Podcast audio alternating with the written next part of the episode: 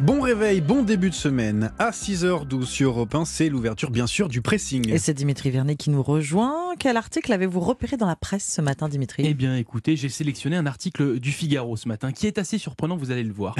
Je vous lis son titre. Après la télé, les jeunes délaissent déjà les plateformes de streaming. Oui, déjà. Car oui, après les croissances extraordinaires des Netflix, Disney+, ou encore Amazon Prime, eh bien, la tendance future semble bien s'inverser. Puisqu'un baromètre médiamétrie nous apprend ce matin que 1,17 million de 15-24 ans en France regardent des vidéos chaque jour sur un service de vidéo par abonnement, soit 400 000 de moins en un an et plus de 800 000 de moins par rapport à 2020. Une chute assez spectaculaire et vraiment surprenante hein, quand on sait que ces plateformes ont longtemps été considérées comme le mode de consommation audiovisuelle du futur. Alors on bline, Johan, est-ce que vous avez une, petite idée du pourquoi, du comment C'est trop cher peut-être Ça devient de plus en plus cher C'est vrai, c'est une question de prix. Eh bien, c'est expliqué par le véritable boom des réseaux sociaux comme ah. euh, grand hmm. gagnant YouTube ou encore TikTok. Selon un, rapport américain, le temps passé sur ces applications de vidéos courtes a augmenté de 38% en un an, soit plus du triple du temps accordé aux services de vidéo par abonnement euh, sur smartphone. Des applications qui se sont bien adaptées euh, finalement au mode de consommation des jeunes, ringardisant les films et séries devenus trop longs Mmh. trop lent. Ah et c'est assez inquiétant, hein, puisque la France, toujours en transition vers le streaming, a donc désormais trois de retard.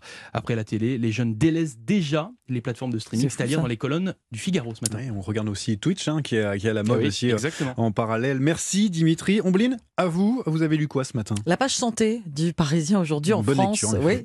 À l'occasion de la journée mondiale du bégaiement samedi, le quotidien fait un focus sur ce trouble de la parole pour expliquer ce que c'est, d'où ça vient et ce qui est possible de faire pour qu'ils disparaissent. Certains euh, bégaiements disparaissent justement à l'aide à l'âge adulte avec l'aide ou pas d'un orthophoniste. D'autres sont persistants et il existe des techniques pour le rendre le plus discret possible, remplacer un mot pour un autre. Par exemple, à la boulangerie, on va demander une ficelle et non pas une baguette. C'est la génétique qui est à l'origine principale du bégaiement, ce qui explique pourquoi les garçons sont 3 à 4 fois plus touchés que les filles et il se déclenche ce bégaiement en général entre 2 et 6 ans au moment de l'apprentissage du langage. Alors il n'y a pas que la génétique hein, pour expliquer mhm. l'apparition du bégaiement, ça peut être à cause d'un stress, d'un choc émotionnel, mais alors attention, ces facteurs sont déclencheurs, ils ne sont pas la cause, ils n'en sont pas la source. Il faut continuer de sensibiliser le public hein, sur ce trouble pour que euh, les moqueries cessent, car ce sont elles qui entraînent des grandes difficultés dans la vie euh, personnelle et professionnelle des personnes qui bégayent. Cette journée mondiale est justement euh, faite pour ça. Ce sera donc samedi. Et parmi les parcours à retenir, les personnalités à prendre en exemple, dites-vous bien que le chanteur aux millions de disques vendus Ed Sheeran bégayait lorsqu'il était enfant ah et ah adolescent. Sa thérapie, écoutez et apprendre par cœur les paroles d'Eminem.